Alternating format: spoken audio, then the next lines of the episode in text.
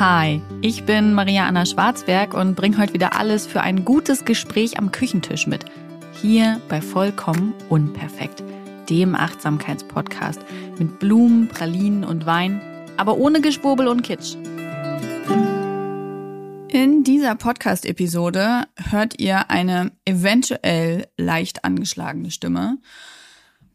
Wer damit Probleme hat, kann jetzt schon abschalten. Ich glaube nicht, dass meine Stimme sich in den nächsten 10 bis 100 Minuten äh, regenerieren wird. Aber ich kann euch beruhigen, ich habe äh, fünf Tage in Folge jeden Tag mindestens einen Corona-Test gemacht oder auch noch eine anderen, andere Firma dazu geholt, weil ich mir nicht sicher war, ob die auch sensitiv genug sind, um anzuschlagen. Also ich hatte so eine totale Corona-Panikphase und musste auch erst äh, oder habe dadurch für mich gelernt, ähm, krass, was ist eigentlich normal wieder. So, weil ich immer dachte, irgendwann ist es wieder wie vor der Pandemie, aber ich glaube, das ist Bullshit. Übrigens soll es in dieser Podcast-Folge null darum gehen, aber ich muss diesen Gedanken jetzt kurz zu Ende bringen. Ich glaube halt, wir müssen unser eigenes Normal wieder finden und wieder lernen. Und für mich hat das bedeutet, diese Angst abzulegen und dahin zu gehen, zu sagen, ähm, ich passe natürlich auf mich auf, ich trage meine Maske, ich halte Abstand, all diese Dinge. Aber ich normalisiere auch mein Leben wieder, denn all diese vorbeugenden Maßnahmen, die wir ergreifen, oder die wir nicht ergreifen wollen. Entschuldigung, ich muss mir auch direkt nochmal nebenbei die Hände eincremen. Das ist eine wahnsinnig vorbereitete Podcast-Folge. Ähm, die sorgen ja eigentlich nur dafür, dass wir uns auch unglaublich viel Druck und Stress ins Haus holen. Also wir waren jetzt eine Woche weg. Dazu erzähle ich gleich mehr. Und haben in der Woche davor das Kind aus der Kita genommen, weil er Corona-Alarm äh, war. Und das fand ich auch okay. Niemand will so eine Woche Reise, Urlaub, wegfahren, was auch immer, ähm, dann umdisponieren oder umplanen müssen. Aber ansonsten im Alltag, was schlimmer, ne? So eine Woche arbeiten plus Kind nebenbei betreuen. Alle Eltern werden sagen, A, B kann nicht schlimmer sein. Oder halt irgendwann eventuell Corona mitnehmen in der relativ sanften Omikron-Variante und ähm, ja, dann halt einmal sieben Tage oder fünf Tage oder was auch immer gerade angesagt ist, in Quarantäne gehen. Wir haben uns dazu entschieden, dass wir uns so langsam in die Normalität überführen. Es ist ein gutes Gefühl, also entschuldigt meine Stimme und meine leichte Kurzatmigkeit das wäre mir auch aufgefallen, dass das so ist. Äh, in dieser Podcast-Folge soll es aber eigentlich um ein Bully-Update geben, gehen. Denn manch einer hat es eventuell mitbekommen. Ich habe in einer Podcast-Folge geheult, weil unser Bully geklaut wurde. Und natürlich gibt es im Weltgeschehen sehr viel schlimmere, sehr viel bedeutendere Dinge. Aber wenn immer nur der oder die meckern dürfte, äh, der gerade die meiste Kacke am Dampfen hat, dann würde sich halt auch wenig ändern und dann hätten ja irgendwie auch alle anderen keine Lebensberechtigung. Und deswegen habe ich euch davon erzählt, dass unser Bulli geklaut wurde, weil das schon ein sehr emotionaler Einschnitt war und ein großes Schockerlebnis. Und ich war sehr schockiert, wie viele Menschen mir daraufhin geschrieben haben, dass ihnen auch ihre Camping Fahr Fahrgeräte äh, geklaut wurden oder was damit passiert ist oder eben auch ja so Schocksituationen beschrieben haben. Es war sehr heilsam, sich darüber auszutauschen und hat mir sehr geholfen. Ich habe halt einmal so voll meine Trauer rausgelassen und meinen Schock und habe diese harten negativen Emotionen durchlebt und konnte dann auch so einen Haken hintersetzen. Aber dazu erzähle ich euch gleich mehr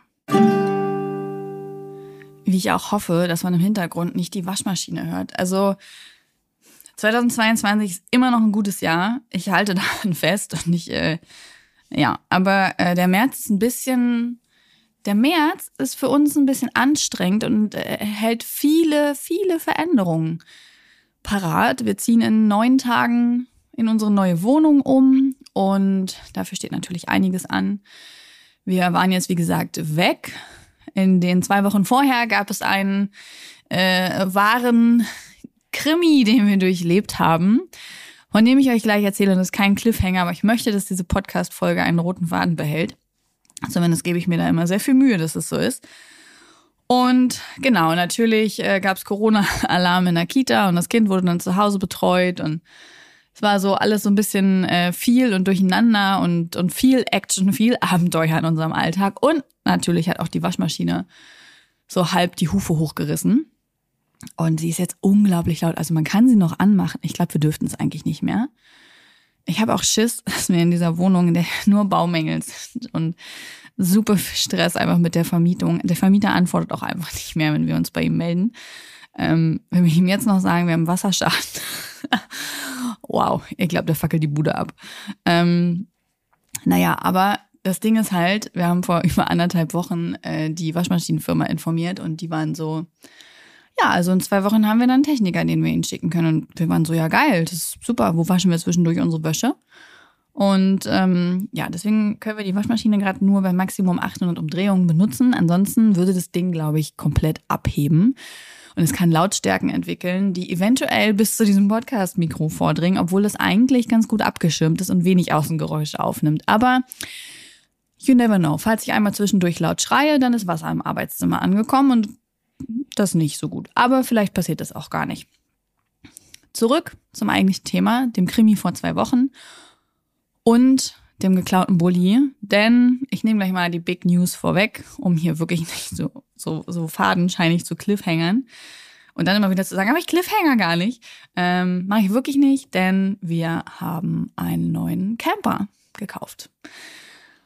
Und danke, danke, danke für euren Applaus. Wir freuen uns auch sehr. Wir sind sehr, sehr, sehr, sehr glücklich und waren in der letzten Woche damit natürlich erstmal los, um die Kiste kennenzulernen, alles auszuprobieren, uns einzufuchsen. Wie kann ich darin auch gut arbeiten als mobiles Büro und Studio? Ähm, ja, ein bisschen Material natürlich auch zu sammeln und ähm, das war sehr schön. Ich roll das Feld einfach von hinten auf. Es war wirklich sehr, sehr schön. Also es war erst noch ganz befremdlich. Ich tue mich ja immer unglaublich schwer mit Veränderungen. Deswegen ist auch dieser ganze März so und ich habe so eine latente Grundanspannung die ganze Zeit. Und äh, am liebsten würde ich irgendwie so ein Glas Wein oder sowas abends trinken. Was natürlich eine sehr ungesunde Stressbewältigungsstrategie äh, ist. Und da ich schwanger bin, auch einfach nicht äh, drin ist. Deswegen versuche ich mich eher an Schlaf. Das ist so eine andere Strategie, die ich immer habe und die mein Körper sehr gut umsetzt und, und äh, also das ist wirklich der Knaller. Wenn ich so richtig Stress habe, kann ich zwölf Stunden schlafen, als würde mein Gehirn so sagen, okay, wir nehmen so ein Teilzeitkoma, dann müssen wir uns in der Zeit nicht mit all dem Kram beschäftigen. Ähm, genau, aber auf jeden Fall, wir sind relativ gehetzt äh, losgefahren dann. Und dann wusste ich erst nicht, oh Mann, wie wird das jetzt so? Veränderung, neuer, neuer Camper. Aber wir haben den dann am ersten Tag gleich noch so komplett eingeräumt und dadurch, dass wir ja vorher schon einen Camper hatten, war das irgendwie auch äh, so ein total schönes Prozedere. Ich habe dabei Musik gehört und alles hat seinen Platz gefunden. Ähm, wir haben auch, glaube ich, abends gar nichts mehr viel gemacht. Das Kind ist in meinen Armen eingeschlafen.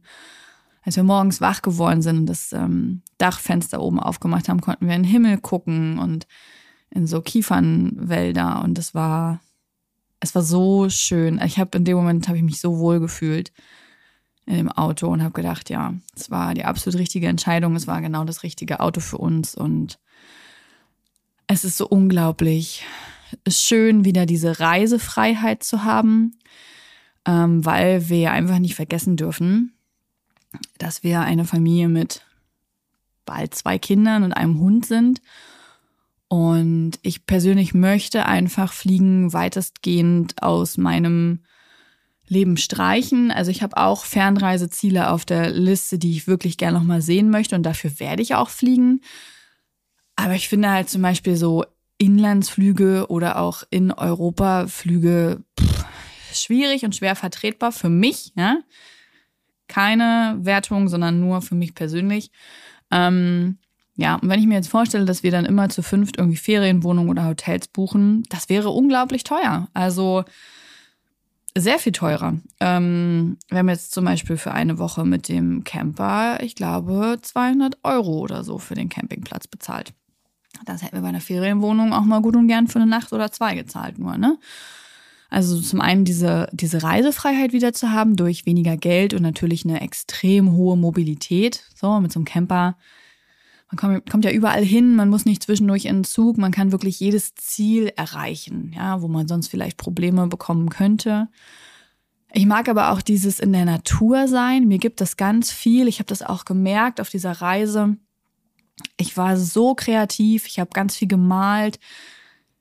Ich habe ganz viel geschrieben. Ähm, ich war so, genau dafür ist er ja auch da, ja, dass wir klar damit auch mal in Urlaub fahren können, aber vor allem halt für diese Ideenreisen, für diese Kreativfindungsreisen. Und das merke ich eben immer, wenn wir dann unterwegs sind, dass ich sehr inspiriert bin und viel Inhalte dann mitbringen kann für euch. Und ähm, das ist cool und das ja war auch einfach wieder so. Und ja, Natur, Reisefreiheit, Kosten, das sind so unsere Gründe fürs Camping. Wir sind da einfach, einfach sehr begeistert von und sind froh, dass wir uns das wiedergeholt haben und haben einfach gemerkt, das ist genau das richtige Gefährt. Ich würde jetzt aber noch mal kurz darauf kommen, oder darüber sprechen, wie wir zu diesem Gefährt gekommen sind. Denn ich glaube, das Letzte, was ihr wisst, ist 13. Januar 2020. Maria hatte gerade verkündet, 2022 wird das Jahr äh, Back to Normality. Frühling kommt bald. Gutes Jahr. Ich habe gelernt zu überwintern. Ähm und dann war der Bulli weg. Das war auch echt krass. Ähm Wer die Folge nicht kennt, kann sie sich gerne anhören. Es ist die erste Folge der neuen Staffel und sie heißt, äh, keine Ahnung, vom irgendwas wieder zum Fühlen kommen, Bulli geklaut. Da erzähle ich davon. Ich erzähle es euch jetzt nicht nochmal. Und danach gab es, glaube ich, so drei Phasen der Bulli-Trauer. Die erste Phase war, okay, wir warten jetzt auf das Versicherungsgeld und dann kaufen wir uns genau den nochmal in genau der Farbe, genau der Ausstattung und so weiter. Und haben auch durch Zufall einen gefunden, der gepasst hätte. Und waren schon so, ja, oh, toll, und das machen wir. Dann nach so ein paar Tagen, ist eigentlich, das war wirklich wie so eine Trennung, die wir da überstehen mussten. Nach so ein paar Tagen haben wir gedacht, hm, naja, aber wenn unserer jetzt schon weg ist, wir kriegen ja jetzt noch so ein Kind mehr und so, vielleicht ist es smarter, auch mal zu gucken, was es noch so gibt. Ja, vielleicht wäre ja auch was anderes ganz praktisch.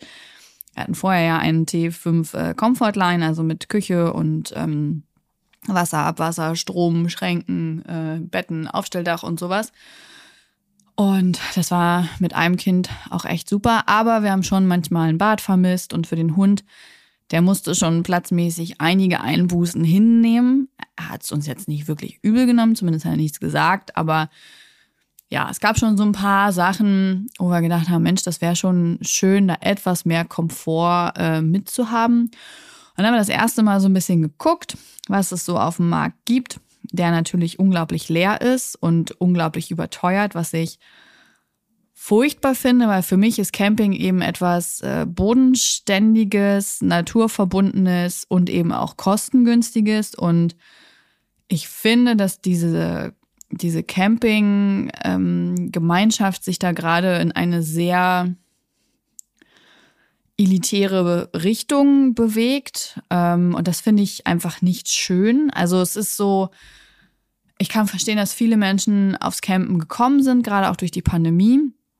Ähm, was ich nicht verstehen kann, ist, dass jeder gleich so eine Kiste kaufen muss. Ich kann immer sehr empfehlen, ähm, erstmal Campen auszuprobieren, bevor man sich irgendwas kauft, vor allem im mehreren, also im fünfstelligen Bereich. Ähm, aber auf jeden Fall sind halt die Preise dadurch völlig, äh, völlig zerschossen und überteuert und viele Familien können sich das gar nicht mehr leisten und so. Das finde ich sehr schade. Ähm, auch so die Haltung, die dann manchmal ist, wenn die Leute irgendwie auf dem Campingplatz fahren. Also man kann natürlich auch autark stehen, je nachdem, wo es erlaubt ist. Das machen wir auch gern und viel und da trifft man meistens auch äh, ähnlichere Menschen. Auf manchen Campingplätzen ist es halt schon sehr, weiß nicht, sehr snobistisch geworden. Das ist irgendwie, hm, weiß nicht. ich bin da nicht so begeistert von, wie sich das entwickelt. Naja, und auf jeden Fall war dann so, haben wir uns dann gedacht, nee, also bei den Preisen, dann können wir uns auch einen mieten, wenn wir einen wollen. So, dann haben wir halt keinen äh, Camper, sondern wir mieten, wenn wir einen brauchen. Wir fahren auch mal anders weg und dies und das und jenes. Dies war die zweite Phase der Trauer. Außerdem kann uns dann auch nichts geklaut werden. Die hat eine ganze Weile angehalten, auch weil ziemlich viel Gerödel mit der Versicherung noch in Gange war. Und dann, je mehr dann so der Frühling kam und wir über Urlaubspläne nachgedacht haben, dann fing das so an, dass wir dachten, hm, naja, da muss man erstmal gucken, ob dann jedes Mal einer verfügbar ist. Und ähm, da muss man den immer mieten und hm, muss man den immer wieder ein- und ausräumen. Naja, und was machen wir eigentlich außer campen? Also wir fahren durchaus auch mal eine Ferienwohnung, zum Beispiel fahren wir meistens im Winter in den Harz und ähm, wie gesagt, es gibt auch ein paar Fernreiseziele auf der Agenda, aber ja, hm, so, da fing das dann an. Und dann haben wir etwas sehr Kluges gemacht. Ich bin sehr stolz darauf, dass wir so erwachsen waren. Wir haben uns hingesetzt mit einem Zettel und Stift und haben die Nummer durchgerechnet. Was kostet das, wenn wir einen Camper kaufen, äh, für den anzahlen und dann den Rest abzahlen? Was kostet uns das monatlich oder jährlich, ähm, bis der abgezahlt ist? Und was kostet das dann? Und was kostet das, wenn wir quasi immer Camper mieten für im Durchschnitt sechs Wochen im Jahr? Und das haben wir gemacht und das war total klug. Erst haben wir gedacht, ah, oh, naja, da kann man ja wirklich fast mieten. Aber der entscheidende Unterschied ist natürlich, wenn man einen Camper kauft und abzahlt, gehört der einem irgendwann. Und dann zahlt man dafür natürlich noch Versicherungen und Steuern und Inspektionen und Wartungen und sowas, aber mehr halt nicht, ne? Und ähm, das haben wir für uns durchgerechnet und haben ganz schnell gemerkt, jo, das lohnt sich, zumal so ein Camper halt schon auch eine Wertanlage ist, aufgrund des Themas, das ich eben angesprochen habe, dass die Dinger so teuer geworden sind, aber eben auch sehr wertstabil. Und das waren Wohnmobile übrigens schon immer. Die sind schon relativ wertstabil. Und ähm, dann ging das ganz schnell eigentlich. Wir wussten, wir wollen uns unsere Reisefreiheit wiederholen. Wir hatten unseren Camper genug betrauert, um sagen zu können, wir sind bereit für etwas Neues, für etwas anderes. Wir gucken nach unseren Bedürfnissen, was passt dazu. Und dann haben wir aber auch ganz schnell das gefunden, was wir wollten. Wir hatten ja vorher einen äh, VW T5 Comfortline California. Und VW hat mittlerweile, das ist übrigens keine Werbung, ja, also das Auto wurde uns nicht geschenkt, das haben wir selber ähm, gekauft. Das ist unser Firmenwagen und ähm, ja, dafür mussten wir ziemlich viel Geld hinlegen. Wir haben jetzt nämlich einen VW Grand California. So, VW hat nämlich, glaube ich, vor, pff, keine Ahnung, drei Jahren angefangen, einen großen Bruder, eine große Schwester vom California zu bauen, was nicht mehr ein Transporter ist mit Aufstelldach, sondern auf dem Crafter gebaut wurde. Und das bedeutet, man hat natürlich von der Grundfläche mehr Platz als auch von der Höhe. Und dadurch ist dort ein kleines Bad mit drin, mit, mit so einer kleinen Toilette und einer kleinen Dusche und Waschbecken und so. Als auch ein größeres Bett natürlich. Und vor allem sind zwei größere Betten drin.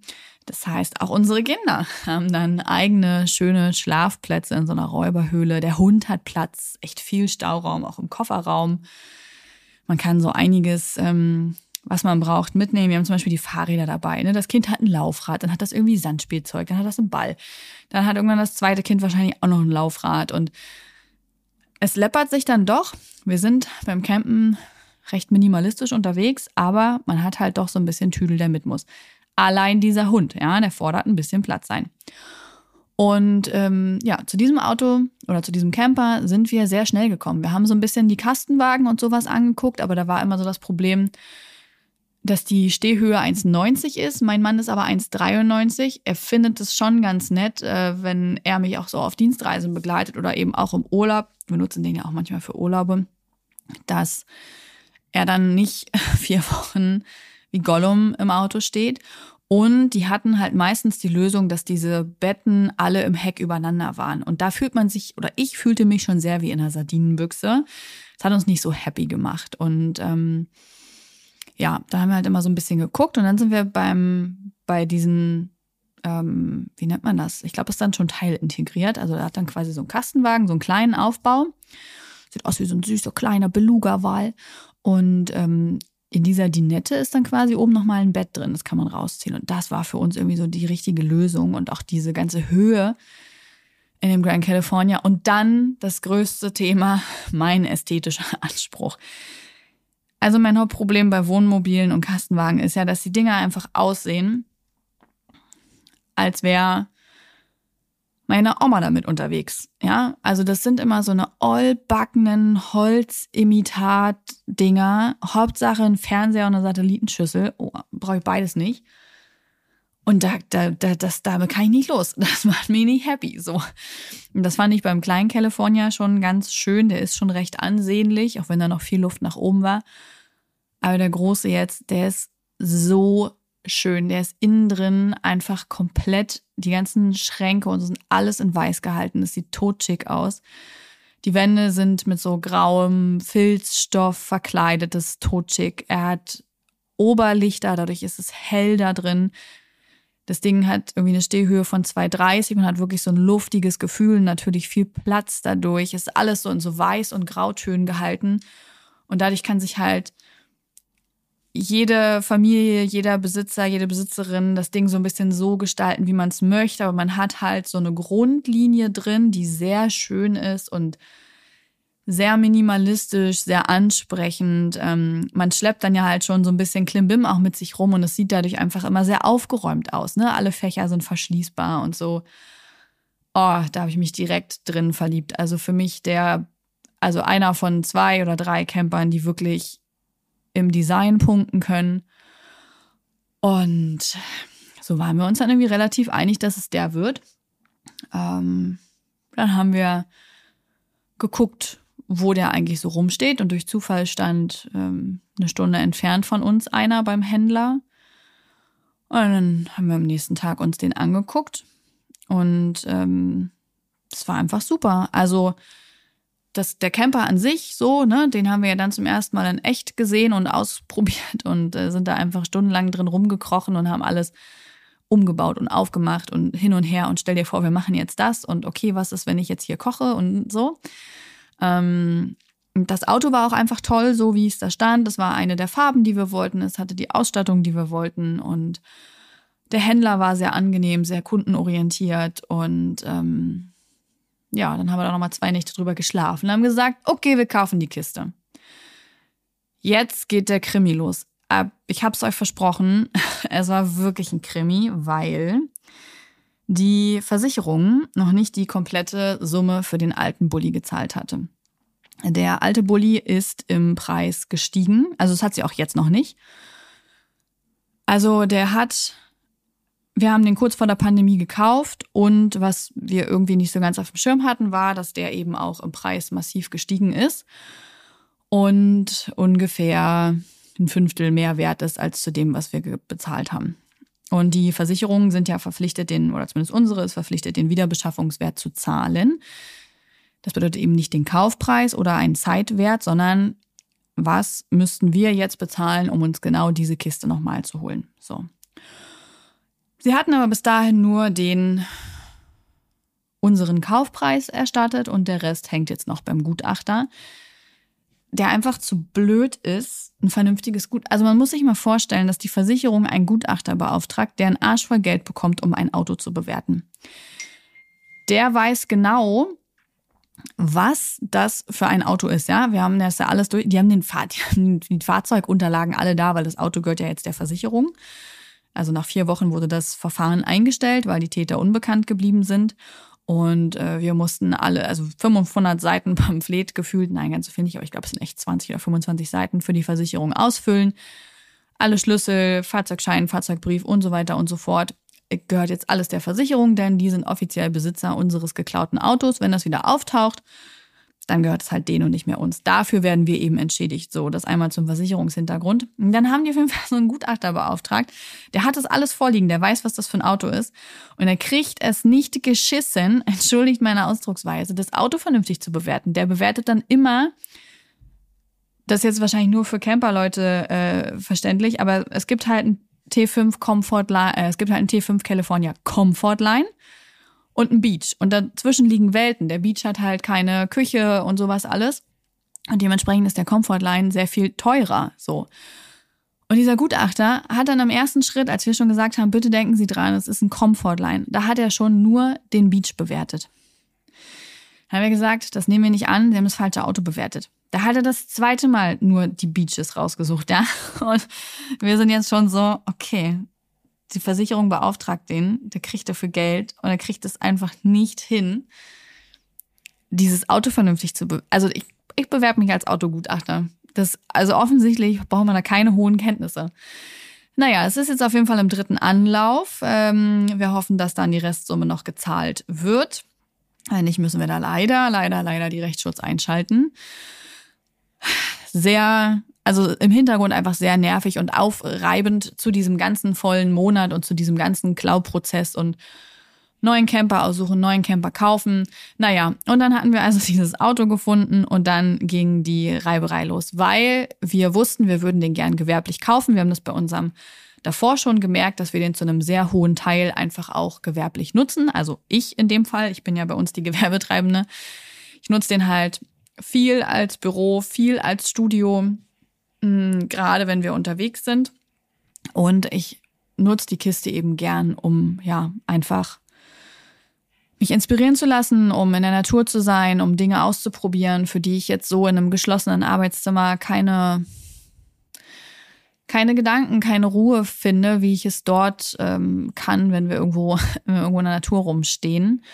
Und ähm, ja, dann musste ich erstmal mit dem Steuerberater, den, erstmal musste ich den Steuerberater ans Telefon kriegen. Und Steuerberater haben gerade eine taffe Zeit, kann ich euch sagen, weil die nämlich diese ganzen Corona- Gelder und sowas alles durchzubringen versuchen, weil sie versuchen, Firmen vor der Insolvenz zu retten und zu unterstützen. Und die haben es gerade nicht ganz so leicht. Und deswegen musste ich erstmal meinen Steuerberater ans Telefon kriegen, um mit dem erstmal zu besprechen. So, Entschuldigung, wenn ich ein Auto gewerblich kaufe, was passiert da eigentlich? Wie macht man das? Worauf muss ich achten? Und ähm, dann hatte ich den irgendwann und wusste, okay, was sind die Voraussetzungen dafür? Können wir die erfüllen? Was muss man machen? Zum Beispiel sowas wie ein Fahrtenbuch schreiben. Wir führen jetzt erstmal für drei Monate ein Fahrtenbuch. Zum Glück äh, gibt es dafür schon ganz praktische Softwares, die einem viel Arbeit abnehmen. Ja, aber all solche Dinge haben wir dann besprochen. Dann haben wir dem Händler mitgeteilt, okay, wir kaufen das Ding äh, gewerblich auf Rechnung, also ich. Und das bedeutet natürlich in dem Moment, wo nur ich das Auto kaufe, dass auch nur ich auf der Rechnung stehe, dass nur ich die Kreditnehmerin bin für den, für den Restkredit und dass auch nur ich die Versicherung und Co. mache. Und da habe ich Schiss bekommen. Da habe ich richtig Schiss bekommen, weil ihr müsst verstehen, ich bin seit 2015 in Teilzeit selbstständig. Seit 2017 in Vollzeit, glaube ich. Und das sind ja jetzt schon fünf Jahre. So. Aber trotzdem werde ich die meiste Zeit so behandelt, als wäre meine Selbstständigkeit ein Hobby, das ich halt machen kann, weil mein Mann angestellt ist. Und als wäre das so eine Larifari-Sache, die nicht ernst zu nehmen ist. Ich hatte letztens zum Beispiel ein Interview mit einer Frau, das ist noch so das Schockierendste daran. Und da ging es um meine Arbeit und die sagte dann, also die sagte dann auch in so einem unüberlegten Halbsatz so, ja, aber du kannst das ja eigentlich auch nur machen, weil dein Mann angestellt ist, oder? Und ich habe so gedacht, boah, wo fange ich jetzt gerade an, dir zu erklären, dass das echt nicht geht, was du da gesagt hast? Aber das ist die Haltung, mit der mir eben oft begegnet wird. Ich bin Autorin, ich bin Podcasterin, ich bin vor allem kreativ, ich bin Künstlerin, ja, so und Kreativjobs, also alle wollen natürlich davon profitieren. Ähm, wollen natürlich zum Beispiel diese aufbereiteten Inhalte hier, wollen sich bei Instagram irgendwie inspirieren lassen, wollen schöne Bilder an den Wänden hängen haben von KünstlerInnen, wollen tolle Bücher lesen und so weiter. Aber dafür Geld zu geben, ist dann immer so eine andere Sache. Ne? Also da hm, kommt so eine kleine Diskrepanz. Und deswegen werden diese kunstschaffenden Berufe halt auch immer eher so als Hobby angesehen, als als wirklicher Beruf. Und noch dazu bin ich eine Frau, die selbstständig ist. Das ist auch nicht ganz so oft der Fall. Das wird dann auch immer noch mal abgewertet. Und ähm, noch dazu bin ich keine, die dahin geht und sagt, also ich verdiene übrigens das und das im Monat und von mir könnt ihr verkaufen lernen oder so. Sind ja alles Dinge, die ich nicht tue und die ich auch nicht machen möchte, weil ich einfach nicht dazu verpflichtet bin, äh, zu beweisen, dass ich Erfolg habe. Aber deshalb ist die Haltung, die mir häufig entgegenschlägt, das ist ja eher ein Hobby und damit verdienst du es sowieso nicht genug und so.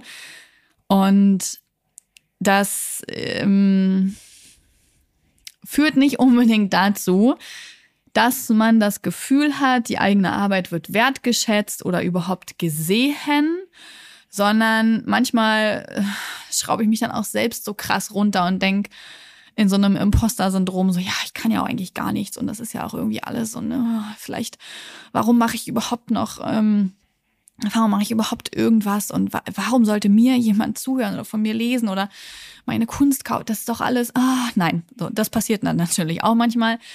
Ähm, ja, dieses Gefühl bleibt halt einfach hängen und hinzu kommt, ähm, ich liebe meinen Job, ich mache den total gern und mein Einkommen ist sehr stabil. Es ist mein Haupteinkommen, es ist nicht so, als hätte ich irgendeinen Nebenjob und es ist auch nicht so, als würde ich meinem Mann auf der Tasche liegen.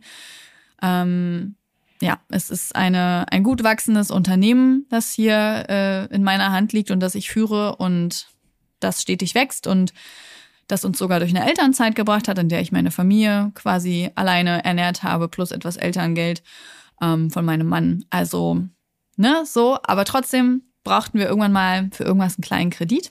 Und die Bank hat gesagt, nö. Mann ist gerade in Elternzeit, das können wir sowieso nicht anrechnen, weil Elterngeld ist ja eine Sozialleistung. Und sie sind selbstständig, so. Und das ist, das hat mich so getroffen damals, weil ich dachte, okay, cool. Also, ich war mal Beamte, da habe ich weniger verdient und konnte auf jeden Fall weit schlechter mit Geld umgehen. Da hat mir jeder einen Scheißkredit hinterhergeworfen.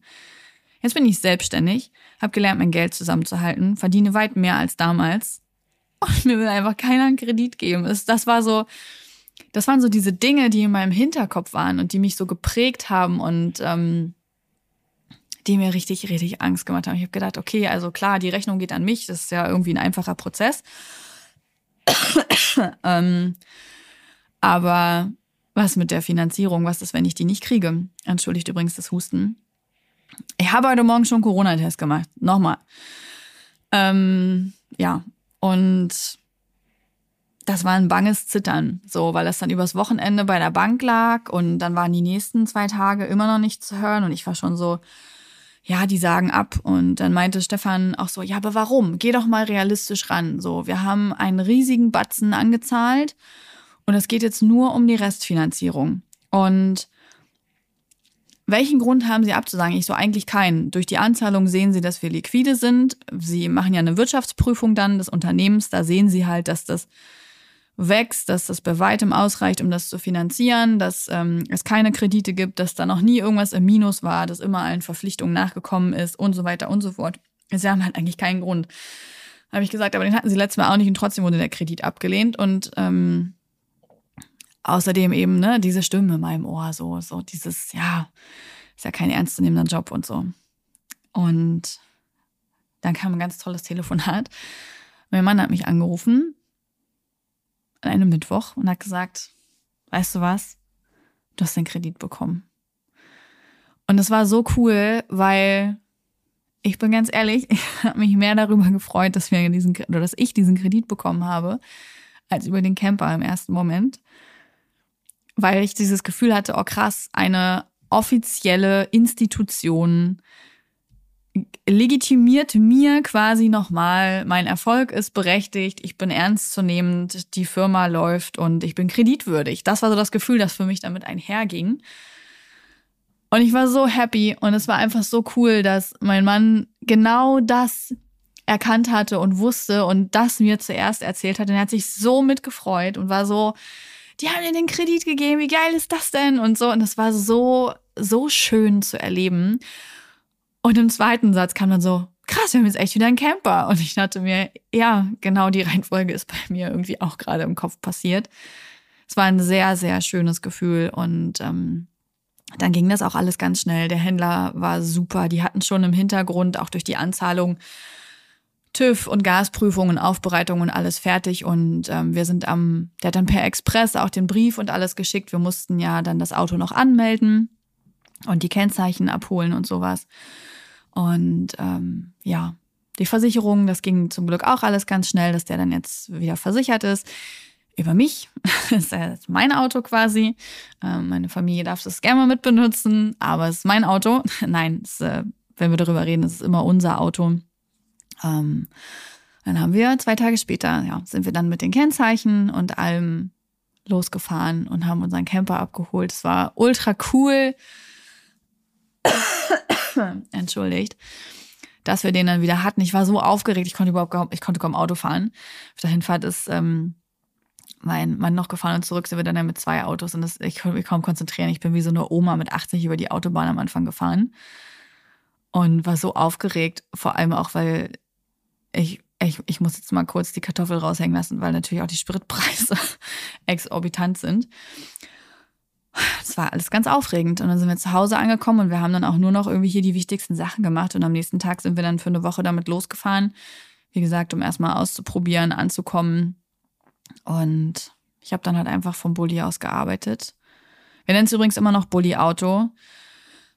Auch wenn man ihn natürlich eigentlich nicht so nennen darf. Ich habe ja damals für unseren Bulli, also für unseren California, schon mal so eine Nachrichten erhalten wie, also nur, keine Ahnung, bis T1 bis T3, was weiß ich, dürfen sich Bulli nennen. Alles darüber nicht. Ja? Nur damit ihr das wisst. So. Alles andere dürft ihr nicht Bulli nennen. Aber es ist halt einfach so drin gewesen. Ich glaube, wir sind auch wahrscheinlich, also das machen sehr viele Menschen, dass sie einfach ihre Camper, das ist dann halt, oder zumindest die VWs, dass es Bullis sind. Und wir haben eine zweijährige Tochter, für die war das halt immer das Bulli-Auto. Und sie weiß das auch. Sie sagt das auch. Unser Bulli-Auto wurde geklaut. Die Menschen haben das geklaut. Das dürfen die nicht. Die Polizei findet die vielleicht. Die Polizei hat die nicht gefunden. Wir müssen ein neues Bulli-Auto kaufen. Das weiß sie alles. Und sie war auch mit zum, zum äh, Termin, ja, als wir das Auto damals angeguckt haben und hat das alles mit angeschaut. Und wir haben sie gefragt, wie, wie sie das findet. Und hat sie gesagt, ich finde das Bulli-Auto sehr gut. Sehr gut, Mama. Und ähm, ich möchte jetzt einfach nicht verklickern, dass das Ding einen anderen Namen haben muss. Sie sagt bis heute, das ist das Bulli-Auto und damit ist es das Bulli-Auto. Ende der Geschichte. Ähm, wir haben wieder ein Bulli-Auto und haben einen spannenden Prozess durchlaufen mit den Phasen der Trauer, einem aufregenden Kaufprozess, der irgendwie mehr als so ein Bulli-Auto parat gehalten hat, sondern auch nochmal so eine Legitimierung für mich, ähm, was mir irgendwie nochmal mehr Selbstvertrauen für meinen Job gegeben hat. Und wir freuen uns ganz, ganz doll über diese Reisefreiheit und wieder mehr in der Natur sein zu können. Und ich weiß, dass einige von euch sicherlich gerade schon nebenbei gegoogelt haben, was so eine Kiste kostet. Und das äh, möchte ich auch nochmal kurz aufgreifen, das Thema Materialismus, weil das für uns ähm, viel Thema war, auch in den letzten Wochen um diesen Bully-Klau. Ähm, ich habe ganz schnell für mich gemerkt, dass ich auch ohne unseren Bully Maria bin, dass der nichts aus mir macht, dass ein Wertgegenstand mir keinen Wert gibt und für mich nicht diese Wichtigkeit hat. Also, dass ich nicht ein Bully-Auto haben möchte, weil das, äh, weil das mit mir irgendwas macht, sondern ich für mich habe echt gemerkt, nee, das Ding gibt mir Freiheit und Unabhängigkeit und tolle Zeiten und macht mir zum Teil meinen Job überhaupt erst möglich. Ähm, und wir sind eine Familie, wir haben uns gegen ein Eigenheim entschieden. Wir zahlen keine Immobilie ab. Unser zweites kleines mobiles Zuhause ist das Bulli-Auto und ähm, da haben wir rein investiert. Und jeder und jede für sich muss entscheiden, wo er oder sie sein Geld, ihr Geld hinsteckt. Ich glaube, die wichtige Frage ist immer, stecke ich es in die Dinge, die mir wichtig sind? Und mir persönlich ist eine eigene Immobilie gerade noch nicht zumindest wichtig. Das habe ich äh, für mich gelernt. Ähm, wir wohnen gern noch im Zentrum einer Stadt und zur Miete und dafür sorgenfrei. Es wird sich vielleicht irgendwann ändern, aber das ist das, was uns gut tut. Und nur weil wir Kinder kriegen, müssen wir das nicht ändern.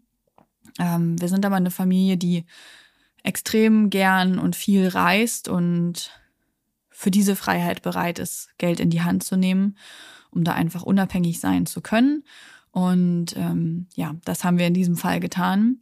Ähm, aber das nochmal so als kleiner Ausreißer zum Materialismus, das finde ich ganz wichtig, nochmal anzuführen, wenn wir über solche Summen sprechen. Und das bedeutet nicht, dass eben jeder so einen Camper braucht, ne? Sondern was ist das, was man persönlich eigentlich braucht? Und ich glaube, wenn das ähm, für einen selbst etwas ist, was man viel und gern nutzt und was einem ganz viel ähm, tolle Momente und gute Gefühle beschert, dann kann das das Richtige sein. Aber das muss es nicht. Für uns war es die richtige Entscheidung. Wir haben uns intensiv damit auseinandergesetzt, wie ihr gehört habt. Äh, ich hoffe, ich konnte euch ganz gut unterhalten und ihr konntet mir auch mit Atemlosigkeit der Schwangerschaft etwas zuhören.